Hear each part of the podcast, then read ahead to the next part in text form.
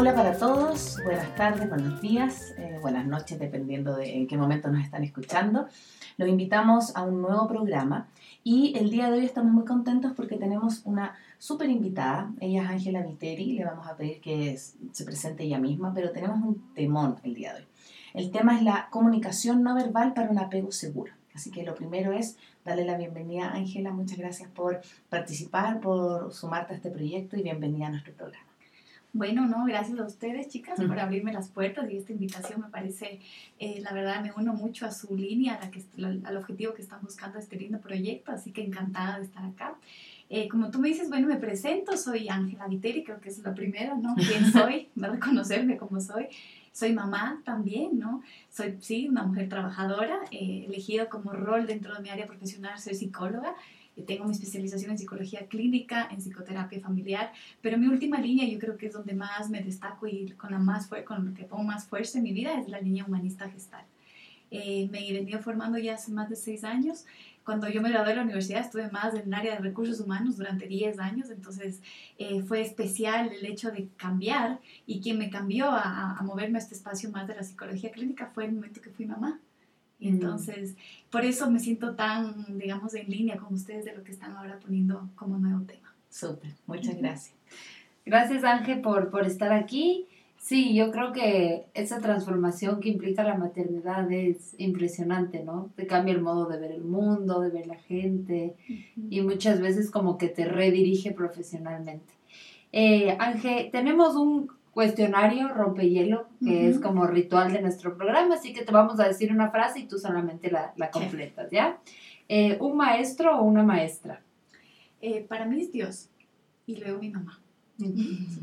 una canción una canción, bueno, yo creo que ahí siempre a veces pienso, bueno, ¿cuál es mi canción favorita, no? y ah, como buscando también mi identidad, eh, me gusta mucho lo instrumental, entonces Nora Jones es una de, o sea, entre jazz y instrumental me encanta, pero te puedo decir que las canciones que más disfruto son de mis hijos ahora, mm. ¿sí? Las canciones infantiles o, o, lo que a ellas les gusta, yo me meto en sus canciones y, y me maravillo de lo lindo que, cómo disfrutan de eso, ¿no? Entonces sí. ¿Un, um, ¿Un libro o cuento infantil? Ay, ya, bueno, ahora este cuento de las niñas rebeldes, que está, es un cuento de moda, ¿no? Parecería, pero de verdad, qué lindo cuento, qué inspirador y que sí, me siento muy, ah, o sea, sí, en sintonía, sincronizada con lo que propone la autora de este cuento, ¿no? Es súper chévere. Un mensaje para tus hijos. Yo siempre les he puesto más allá del tema de que sean responsables. Yo, para mí es que sean felices, ¿no? Siento que su guía, su, lo que les debe inspirar es ser feliz, es, ser una buena persona y ser feliz, ¿no? Entonces, sí, ese es mi mensaje, siempre se los digo. Y cuando no era mamá, dije eso, ¿no? Cuando recién me casaba. Así que sigo en, sintonía con eso. Eh, desde que soy mamá, soy más. Uy, más consciente. Mm. Sí, sí, yo creo que la vida me ha despertado. Qué lindo. Qué hermoso. Mm. Bueno, entonces vamos a empezar conversando de este, de este tema del apego. Nosotros estuvimos también em, al preparar la entrevista viendo qué de qué se trataba el apego, ¿sí? Como, em, porque finalmente dentro de los primeros años de vida es cuando se forma el, el vínculo, sobre todo como tan importante con el cuidador, ¿no? no, solamente con, con el papá o la mamá, sino que a veces es otro cuidador, pero con esa persona que nos entrega seguridad, que nos entrega afecto, que nos entrega como bienestar, ¿cierto? Y bueno, Volvi fue el primero en que, un primer psicólogo en describir lo que era el apego. Y queremos preguntarte a ti, ¿qué es el vínculo de apego y cómo se manifiesta? Bueno, aquí como tú lo dices, claro, eh, fue el primer, digamos, psicólogo que incursionó en este tema, ¿no es cierto? Entonces, eh, él llegó a, a, poner, a plantear como diferentes tipos de apego que existían. Y por supuesto lo que conectó es justamente este vínculo. Él, desde lo que lo tradujo es que el apego significa el vínculo que tiene el padre con su hijo, con su primer cuidador. Eh, ahora el, mundo, digamos, han incursionado y han ido como siendo un estudio más minucioso y han encontrado que existe este vínculo de apego seguro, que eh, lo que busca en realidad es diferenciar. Yo diría, yo lo entendí más como qué es el qué y, cuál, y el vínculo de apego seguro es el cómo. ¿No? Entonces, el vínculo del que sí, por supuesto, tú tienes eh, cierta, eh, inicia, digamos, con todo el contacto que comienzas a hacer con tu hijo, ¿no? Desde, desde que nace. Entonces, te parecería que es bañarlo, limpiarlo, cuidarlo, jugar con él, ¿no? Ese es el vínculo que va estableciendo. Busca eh, el niño a través de ese vínculo su primer contacto que por supuesto le da esta seguridad que luego, aunque no lo, se lo pueda creer, pero cuando ya somos grandes es impresionante las consecuencias que puede traer, depende del apego que hayamos tenido con nuestros padres. Pero el vínculo de apego seguro significa en cambio cómo lo haces. ¿no? Mm. Que parecería que bañar, lo coges, lo metes en la ducha y ya, bañese, ¿no? O, o parecería que mm. limpiarlo es ya, saquémosle todo, limpiémosle el potito, no sé, tantas otras actividades que nos parecen de la rutina diaria. Mm. Pero el vínculo del apego seguro nos dice, bueno, ¿cómo lo estás haciendo? Revísalo cómo lo estás haciendo. Wow. Justo el otro día hablábamos con La Paz lo mismo, que notamos una diferencia, o sea, como quizás la maternidad está tan en el hacer, como ya lo tengo que cuidar, lo tengo que limpiar, qué sé yo, pero de pronto se nos olvida esto de que cuando lo estamos mudando, cantarle una canción, o, no sé, o mirarlo más a los ojos, o hacerle más cariñito, porque es como lo, lo, tengo que cuidar y tengo conductas de cuidado, pero quizás no, no establezco a lo mejor una cosa como más... Eh, no es que no haya afecto, sino que lo hago quizás más rutinario y me olvido de este que tú dices que es cómo, cómo lo hago. Es más mecánico, tal cual como tú lo dices, ¿no? Lo, lo, yo creo que, y justamente parte de lo que nos sucede es que el día a día eh, nos separa de esta área de ser conscientes de qué es lo, cómo lo estamos haciendo. Entonces, claro, la rutina nos marca y comenzamos a hacer de una manera muy robótica, ¿no? Mecánica. Eh, y cuando ya eh, leemos esto y comenzamos a profundizar más sobre este tema, que por eso me parece tan interesante, es cómo revisar este lenguaje no verbal que ponemos al acercarnos a nuestros hijos, ¿no? Al tomar consciente primero que somos este, este primer cuidador que el mundo le trae, ¿no? Al, que, al que, el, o sea, que el mundo le otorga, ¿no? Esos son estos primeros brazos, estas primeras miradas, estos primer tono de voz. En el caso de que hayamos sido mamás, eh, claro, y si la mamá fue la primera que estuvo, siempre va a ser la mamá. Entonces hay muchos ejemplos en los que podemos diferenciar este cómo, eh, de cómo nos acercamos de esta manera, de, eh, desde este espacio y de esta conciencia del lenguaje no verbal que ponemos.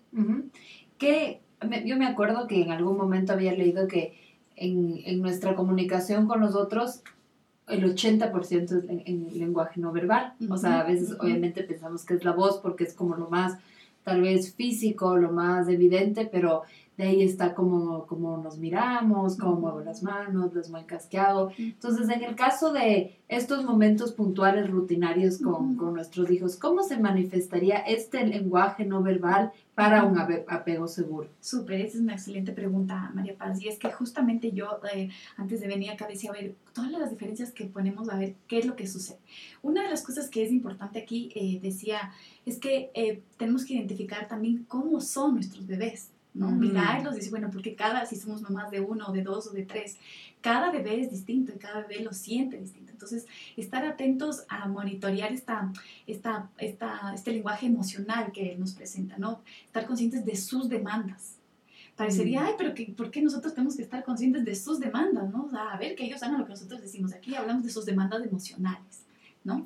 Entonces, por ejemplo, cuando los bañamos, yo me acuerdo clarito con mi hija, eh, que ahora tiene siete años, eh, me acuerdo que le encantaba el baño. Al comienzo los bebés, no sé si ustedes han visto, les, les es difícil el primer contacto con, con la tina, ¿no? Que uno los trata de crear el ambiente, cierra las puertas, pone el calefactor, el ambiente lo más limpio posible que pueda hacer, ¿no? Y casi casi que uno se baña para bañarlos a ellos, ¿no? Eh, después ya eh, ves como si lo disfrutan, ¿no? Y comienzan ya a ambientarse. Mi hija, me acuerdo, que bueno, le costó, yo creo que esto es de todos los bebés al comienzo, pero después ya por facilidad de nosotros, que esto nos pasa, les metíamos en la ducha. Entonces mi esposo nervioso, para que no pase nada, se pone una camiseta, para que no se lo resbale, y, pero ella daba alaridos, la ducha lo detestaba, le, le, el, la lluvia que caía, digamos, la presión del agua, gritaba, no le gustaba, o sea, no, realmente no disfrutaba y era algo que era para beneficio de nosotros por el tiempo y la rapidez de poder hacerlo ya más, sí, más rápido valga la redundancia, pero en cambio con mi bebé ahora, después de que, bueno, esa la sacábamos y ya decidí siempre bañarla en la tina, ¿no? Ya no por no generar, se asustaba la lluvia. Hicimos un canto, inclusive me acuerdo con mi esposo, para que la lluvia venga, y decíamos, pero decíamos la lluvia, ¿no? Y cantábamos que venía la lluvia, para que ella no se sienta incómoda. Pero claro, era estar conscientes de cuál era realmente su demanda emocional que le afectaba en ese momento, ¿no? Eh, con mi bebé, a mi varón, aunque ya vino después, en cambio, es algo que le encantaba. Mm. Era un espacio que disfrutaba mucho más que en cambio de estar en la tina. Entonces casi no lo bañamos en la tina, sino fue más en la ducha. Mm. Y él realmente disfrutó siempre, se, se tranquilizaba, le encantaba que le llegue el, el- el agua a la espalda. Entonces, estar eso, conscientes de esa demanda emocional que ponen los bebés, Claro. que parecería que en momento es como, ya, por favor, que, sea, o que, que llorón, o que... Mm. Pero esto más viene de nosotros, padres, ¿no? Mm. Eh, y yo creo que por eso gran parte de entender qué es este del vínculo seguro, del apego, o sea, vínculo del apego seguro, es, re- es estar conscientes de cómo estamos nosotros para atender esas demandas del bebé. Mm. Ujú. Ujú. Súper. ¿Cuáles son las señales entonces no verbales que pueden ser utilizadas o que, que podemos como estar conscientes para crear este vínculo de apego seguro? ¿En qué nos tenemos que fijar o qué es lo importante? Bueno, como, como lo dijo María Paz, tal cual, ¿no? El 80% de la información de, nuestra, de lo que ponemos en el mundo, de lo que hablamos, de cómo nos comunicamos, está justamente en el lenguaje no verbal. Pero el lenguaje verbal, no verbal se radica no solamente en no hablar, no, o lo que dice nuestro cuerpo, el lenguaje, sino es el tono de voz que ponemos, ¿verdad? Es el ritmo que ponemos también en nuestra voz, el ritmo que ponemos en nuestro movimiento, en, nuestros, en el movimiento de nuestro cuerpo. Es eh, la forma de mirar a nuestros hijos, ¿no? La parte visual. Ahí habla de, eh, de esta intensidad con la que pones tú en la mirada. Porque una Mm. cosa es mirar y pasar de relámpago la mirada, otra cosa es quedarte y realmente contemplarle a tu bebé, ¿no? Que eso que es esa forma, ese enamoramiento eh, que no tiene palabras, a veces no es un enamoramiento de, de pareja, es un enamoramiento más allá, diría yo, en que contemplas y admiras y solo lo observas. Esa mirada al bebé le genera el vínculo de apego seguro. Conversábamos justo con La Paz preparando este programa, eh, porque, bueno, yo, yo ya no estoy dando de lactar, La Paz sí, pero en el momento en que sí dábamos de lactar las dos, siempre fue un tema eh, vínculo que tú estableces con tu bebé al momento de darle de lactar, porque obviamente el bebé necesita mirarte, tú necesitas estar en contacto con él, hacerle cariño, que él sepa que tú estás ahí. Pero ¿qué pasa con hoy día la sociedad moderna que a veces vas a lugares y no te aceptan que tú saques el seno afuera? y que te tienes que tapar, por consiguiente tapar a tu bebé. Yo me acuerdo que la Rafa odiaba esa mantita sí. protectora, me hacía como así. Yo desde ahí decidí, dije, bueno, al que le moleste, que le moleste. ¿sí? Pero no todos tienen ese, esa como quizás o libertad o mirada y dicen, chuta, mejor me tapo, o qué vergüenza, es que está súper bien. ¿Qué pasa ahí con esta, esta vinculación madre Es un excelente ejemplo justo con eh, la lactancia es un espacio tan maravilloso de establecer este vínculo de apego seguro. Esto ya es una relación de madre e hijo, no, interviene tanto el papá, pero eh, el, ahí es, volviendo al tema anterior, el trabajo tan claro o, la, o el estado mm, de tanta seguridad que debe tener los padres o la madre en este caso, de, de buscar justamente ser conscientes, buscar un espacio tranquilo, un espacio donde realmente ella esté atendiendo a la lactancia.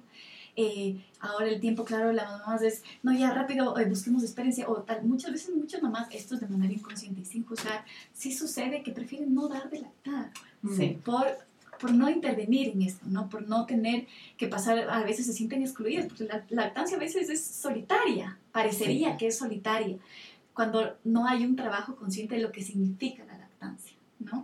Eh, y por eso hay ahora todos expertos en lactancia y te dicen, bueno, busca un espacio tranquilo donde tú te sientes y mires a tu bebé y disfrutes de darle de lactar. Es, es, ay, requiere de un trabajo personal muy fuerte de realmente decir, sí, estoy disfrutando de esta lactancia, ¿no? Es, al comienzo es súper dura, es, es dura porque te duele, ¿no? Valga la... Claro. Sí, es, es- totalmente. es físicamente te duele.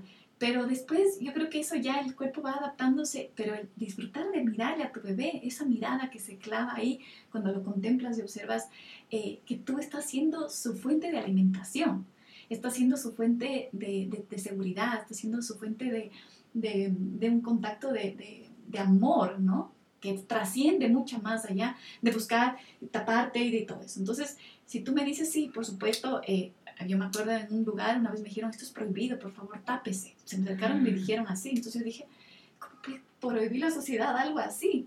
Y Claro. yo súper molesta, ¿no? Entonces dije, o sea, yo me sentí súper mal, me fui, busqué otro espacio, pero no, no estaba en absoluto de acuerdo de que esto no me permita a mí dar de lactar a mi bebé así. Entonces sí creo que después eh, traté de, por ejemplo, me acuerdo que estábamos de viaje, entonces buscaba, me quedé en el auto y prendí el aire para estar yo como porque hacía mucho calor y le daba de lactar, tranquila, váyanse nomás las otras personas con las que estábamos en el viaje y yo buscaba mi espacio. Era mío, pero era mi tranquilidad también, Claro, ¿sí? claro. Era, era mutuo. Y por otro lado, yo creo que también en ese ejemplo, y recuerdo mucho que con mi primera hija eh, fue difícil, eh, yo me tenía que sacar la leche en el trabajo.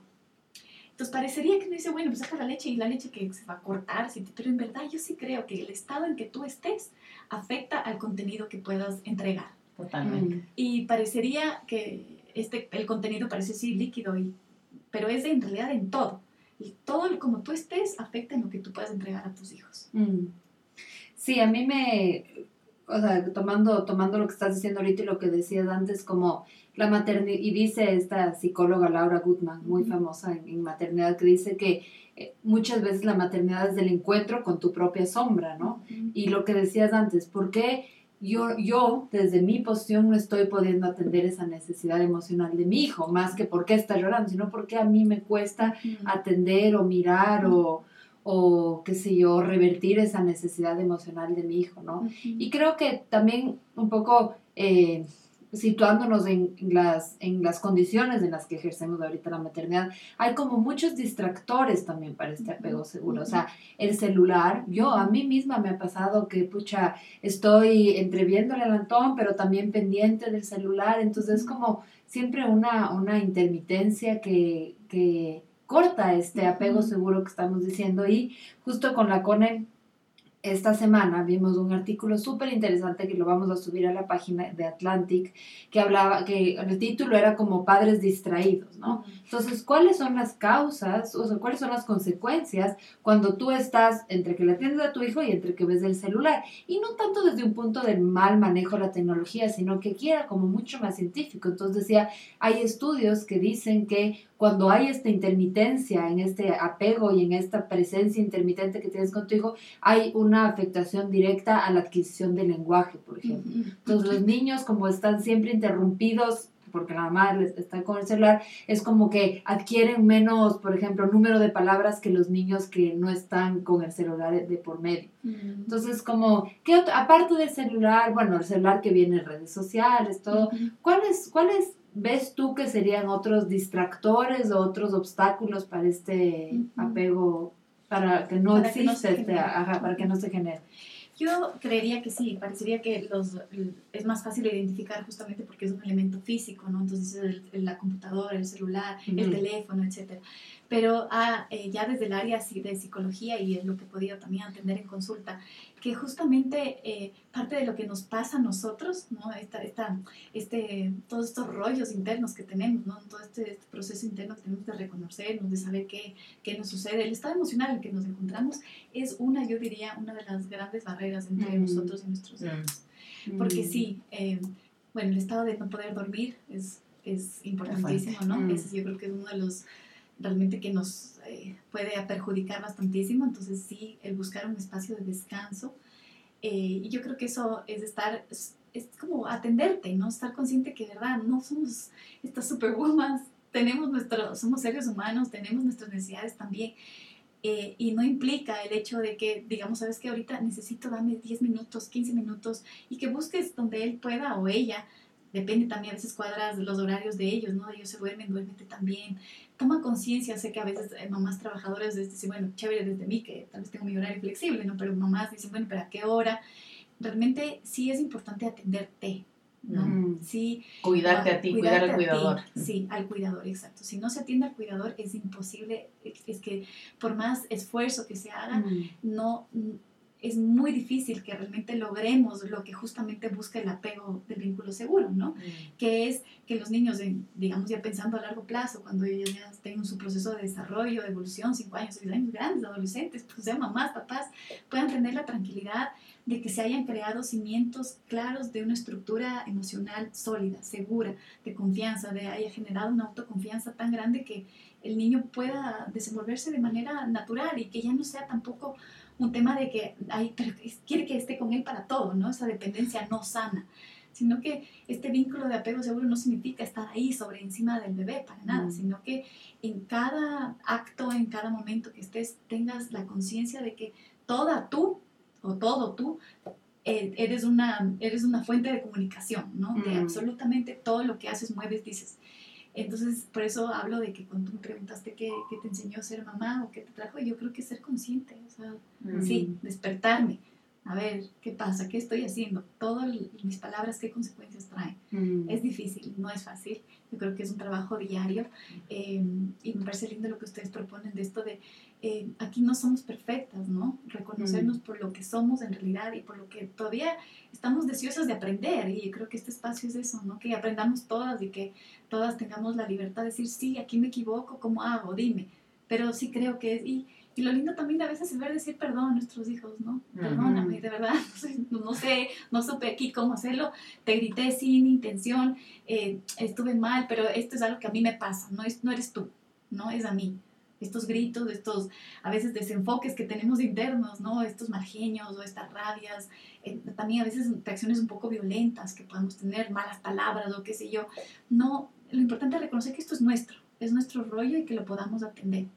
Sí, yo pienso lo que tú dices es súper cierto. Los niños son esponjas emocionales, entonces todo lo que nosotros como estemos, ellos captan, o sea, y te lo, y te lo manifiestan en un lloro porque están más sensibles o a, la vez cuando tú yo siento que estás más tranquila, eh, el, la guagua también va a estar más, más tranquila, más serena. Y me parece también súper importante lo que hablas del, del como validar las emociones y como, como darles ese lugar, porque siento que hoy tenemos la suerte que se puede hablar de las emociones y que la emoción del, del, del, niño vale. ¿sí? O sea, yo, yo creo que crecimos todas en una época en que te caías y te decían, ya no pasa nada, levantes. Y el no pasa nada es tremendo, porque sí pasa. O sea, por una hueva caerse es tremendo, porque estás recién aprendiendo y todo. Entonces yo siento que ahora estamos con la posibilidad, no digo que no lo hagamos a veces sí, a veces no, de cuando, no sé, se caen nuestros hijos, ¿qué te pasó? ¿Te dolió? ¿Cómo te sientes? ya ¿Cómo te puedo ayudar? Como escucharlos. Son interlocutores igualmente válidos también. Eso que tú dices, con es importantísimo, tener la posibilidad.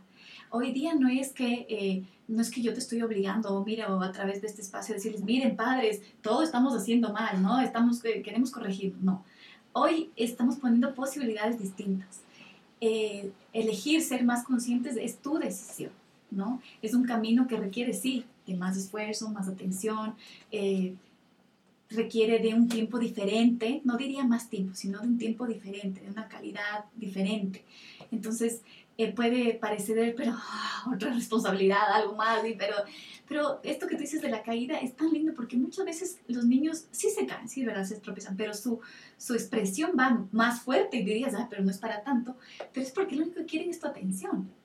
Entonces ahí yo creería es, es veamos cuánto se caen y cuánto es el tono del voz, ¿no? ¿Qué está pasando conmigo? Que ellos requieren gritar más para que yo les ponga atención. Mm. Es necesario eso, sí, hay niños que se cantan, visto, ay, me caí, sí, sí, te caíste ya, pero no hay un grito, no hay una exageración. ¿Qué está pasando ahí? Exacto, ¿Qué, esconde ese grito? ¿Qué esconde esa... Sí. ¿El síntoma de qué? Sí, esa, esa información, esa, esa significación, si quieres llamarlo, de lo que está detrás de ahí, es lo que hay que poner atención. Sí, a mí me, ahorita se me venía a la mente que Claro, es esta presencia con todos tus sentidos, ¿no? Y es lindo porque cuando uno, digamos, está así, puedes diferenciar lloros, cuando es un lloro de verdad, de dolor, de enfermedad, de...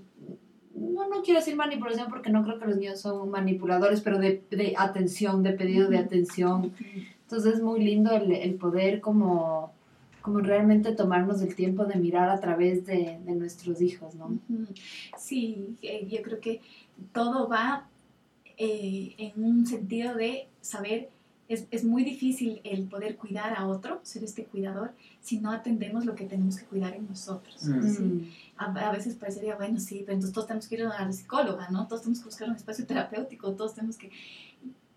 Qué pena que se vea así, porque parecería que hay una hay un detonante donde, o se estableció como un introyecto hace muchos años donde ir al psicólogo es porque estás mal, ¿no? Porque estás loco, estás loco y, y, y, todo, y realmente hay que trabajarte, etcétera, etcétera, ¿no?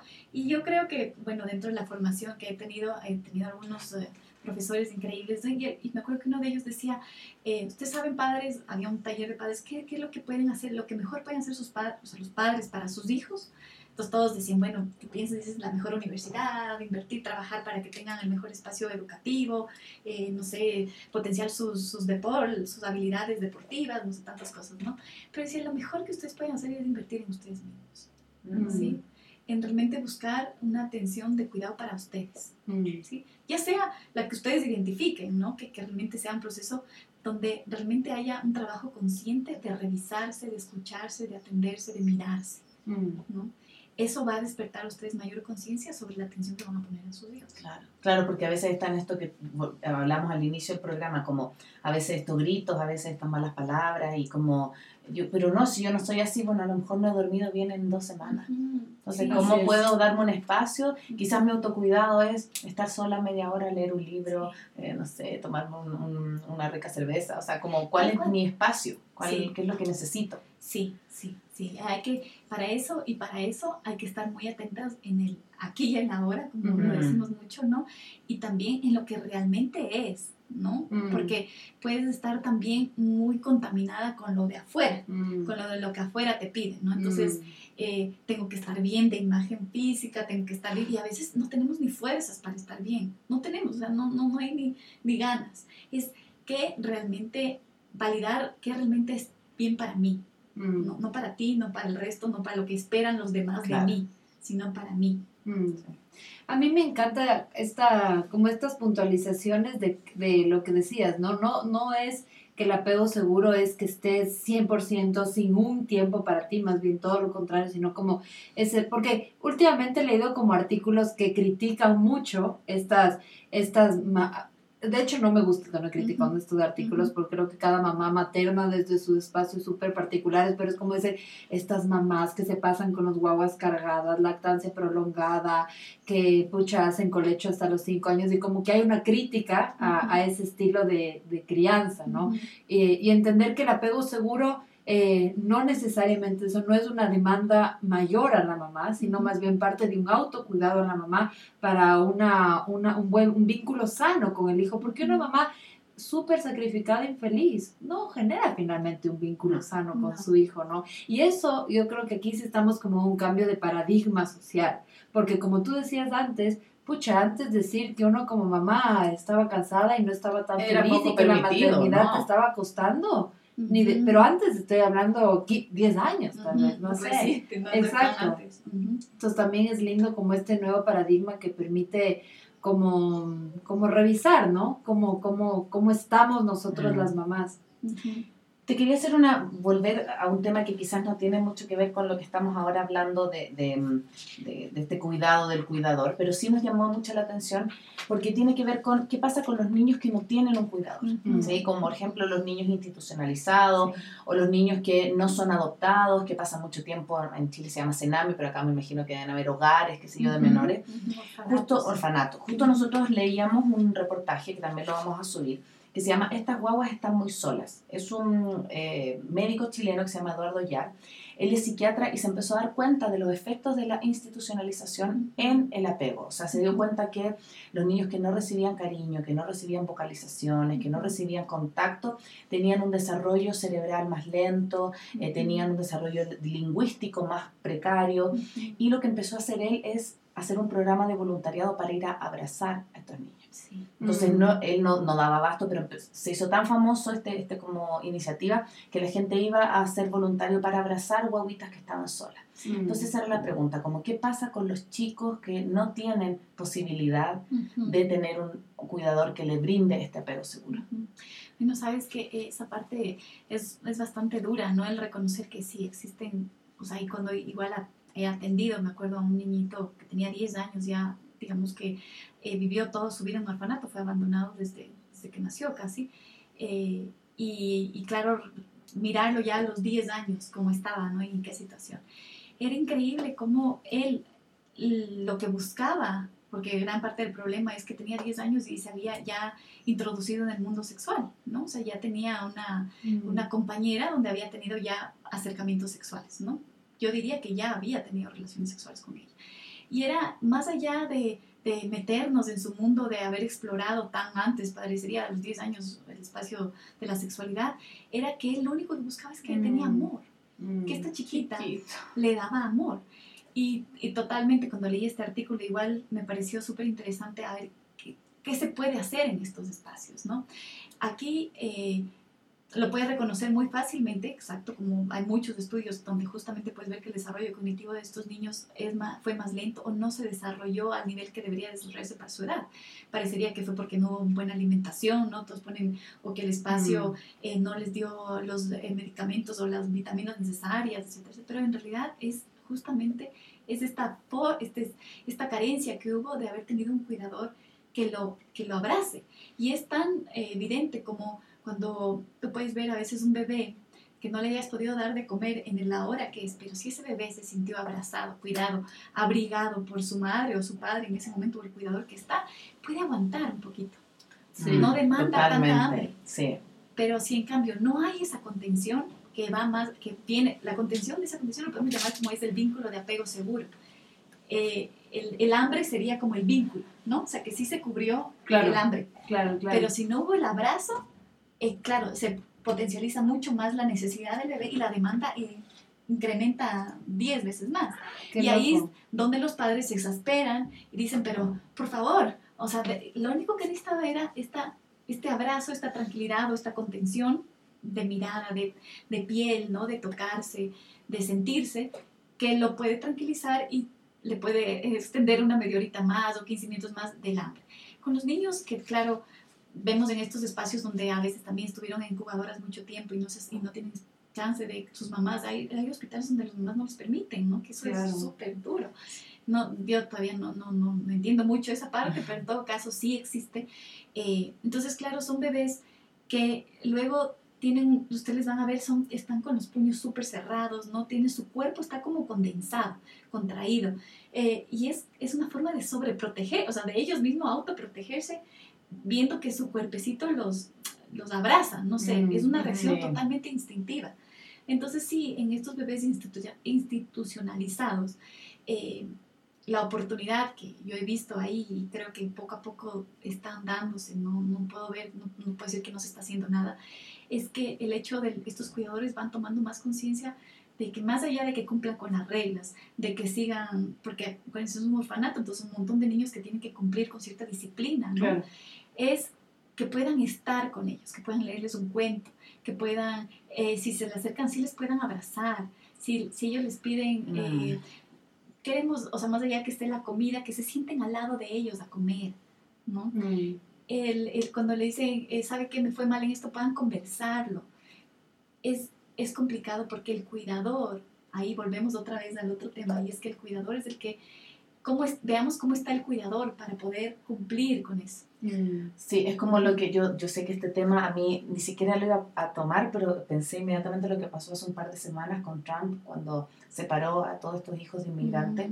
Yo ni siquiera pude escuchar los audios. Yo, o sea, como que hay momentos que quizás desde que soy mamá o, o, me he cegado o no puedo conectarme con ciertas cosas. No pude escuchar esos audios, pero yo sé de amigos que han escuchado y me comentaban que eran desgarradores porque están separándolos de su cuidador base, de su, de su figura de apego, de su figura de seguridad. Y cuando los encerraban en esta jaula, eh, los que deberían como supervisar o monitorear, no solo se burlaban, sino que cero posibilidad de un contacto físico o de, o de calmarlos o de, de entenderlos, de ser empáticos. De entenderlos, porque finalmente lo que pasa con las guaguas es que, sobre todo cuando no tienen lenguaje, incluso cuando tienen un lenguaje como de la primera infancia, ¿no? todavía no quizás más básico, más básico ¿cómo cómo expresan su necesidad mm. si no es por lo no verbal también, por el llanto. El llanto o hacerse pipí en la cama o más. Sí. sí. Esto, es, esto es, yo creo que en este espacio que ustedes están generando es como una boca, ¿no? De ir mm. viendo cómo, cómo generar una conciencia, ¿no? Una, así, ir, una nueva mirada. Yo decía un despertar de, de, de ir reconociendo formas distintas de poder acercarse a nuestros hijos si tenemos la posibilidad de ser madres o como cuidadores a, los, a los niños que nos han entregado, revisándonos a nosotros de cómo estamos para poder estar para el otro. Mm. Y yo creo que también, a ver, porque creo que social e históricamente la mamá de alguna manera es como la más cariñosa, ¿no es cierto? O las figuras maternas, ¿no? Entonces, como también... Eh, romper esta, esta costumbre así de que somos las mujeres las que tenemos este contacto más tierno, más cariñoso y que también sean los hombres de nuestras familias, ¿no? Tal vez con nuestros esposos ya no tanto, porque son de una generación, pero con los abuelos paternos, yo he visto, ¿no? O sea, como que establecen mucho más distancia que, que la abuela paterna, ¿no? Entonces yo creo que eso, o sea, como desde el ejemplo, desde cómo uno le trata al hijo. Y, es como que a mí me gustan los ejemplos que has puesto porque es como muy en el detalle. O sea, como, como eso, sentarte al lado mientras come. Igual en una entrevista que hicimos el, esta misma semana, la Fer decía como que para un niño uno necesita tiempo, porque si estás a las carreras, no hay apego seguro, no hay espacio para la autonomía, sino todo es así automático y rápido, rápido, ¿no? Sí, Sí, qué, eh, qué lindo esto de, de, mirar padre también. Yo, en mi experiencia personal, siento que fue un trabajo que yo tuve que hacer, ¿no? Mm. Porque sí, fácilmente las mujeres, eh, por tradición, lo que sea, como tú dices, ha habido más... Eh, ha habido más, si se puede llamar, entrenamiento en la parte más emocional, ¿no? O atender más los sentimientos. O espacio. Para... O espacio, sí. Si quieres llamarlo por, por, los mismos esquemas de la sociedad, o qué sé yo. Ahora, como tú dices, ya se está rompiendo mucho pero todavía tenemos que como madres, yo siento a veces eh, invitar a, que los mismos, o sea, que nuestras parejas puedan tomar ese espacio, pero somos nosotros las que a veces acaparamos ese espacio. También, ¿no? Entonces sí, decimos, es que ellos tal vez no pueden lograrlo así, pero en realidad eh, déjenos, o sea, permitámonos sorprender, mm, porque mm. ellos yo al menos cuando he, sido más consciente de decir, bueno, sí, este es el espacio de él, dejémosle que, que, él mismo en su estilo, con sus palabras, ¿no? Porque son estilos distintos, no porque sea no mi estilo, es un estilo malo o no adecuado. Eh, con esa misma forma, eh, logren su propia comunicación. ¿no? Mm, mm. Y, y, que lo que dice es súper bueno y me, me, me, gusta mucho porque, por ejemplo, en mi experiencia he visto cómo el Leo le entrega otras cosas a la Rafa que no se las entrego yo. Entonces, por ejemplo, en el juego, él le da mucha más autonomía que yo porque la hace que se desafíe, que se tire sola de la resbaladera y, y yo atrás mirando como, ay, se va a caer, ay, no sé qué, como esa cosa más sobreprotectora, pero me fascina que esté él porque, claro, él le da la seguridad para hacerlo y estamos los dos abajo por si se cae, claro, pero pero si no le damos ese espacio, no hay la parte como más masculina, que es súper importante que también los bebés tengan, como quizás más del salir afuera, del estar como con otro, otro tipo de vínculo, pero es distinto, pero es muy complementario, como se dice. Sí, sí, sí. Ese ejemplo es claramente de un vínculo apego seguro. Están los dos presentes. Ahí, claro, tú permites todavía, esto, esto es ver lo que te pasa, ¿no? Bueno, ¿qué te pasa en esos nervios? de se me va a caer y todo, la guagua, como dices tú. Eh, pero sí, el confiar, el, que, el hecho que tú hagas un trabajo consciente de confiar que tu esposo lo va a hacer bien, eso es lo que genera en tu lenguaje no verbal, en tu tono, en tu mirada, en tu seguridad, en tu tranquilidad, el estar tú sentada de verdad tranquila, ¿no? Claro. Sabes que la niña lo va a hacer súper bien. Claro. Mm. sí.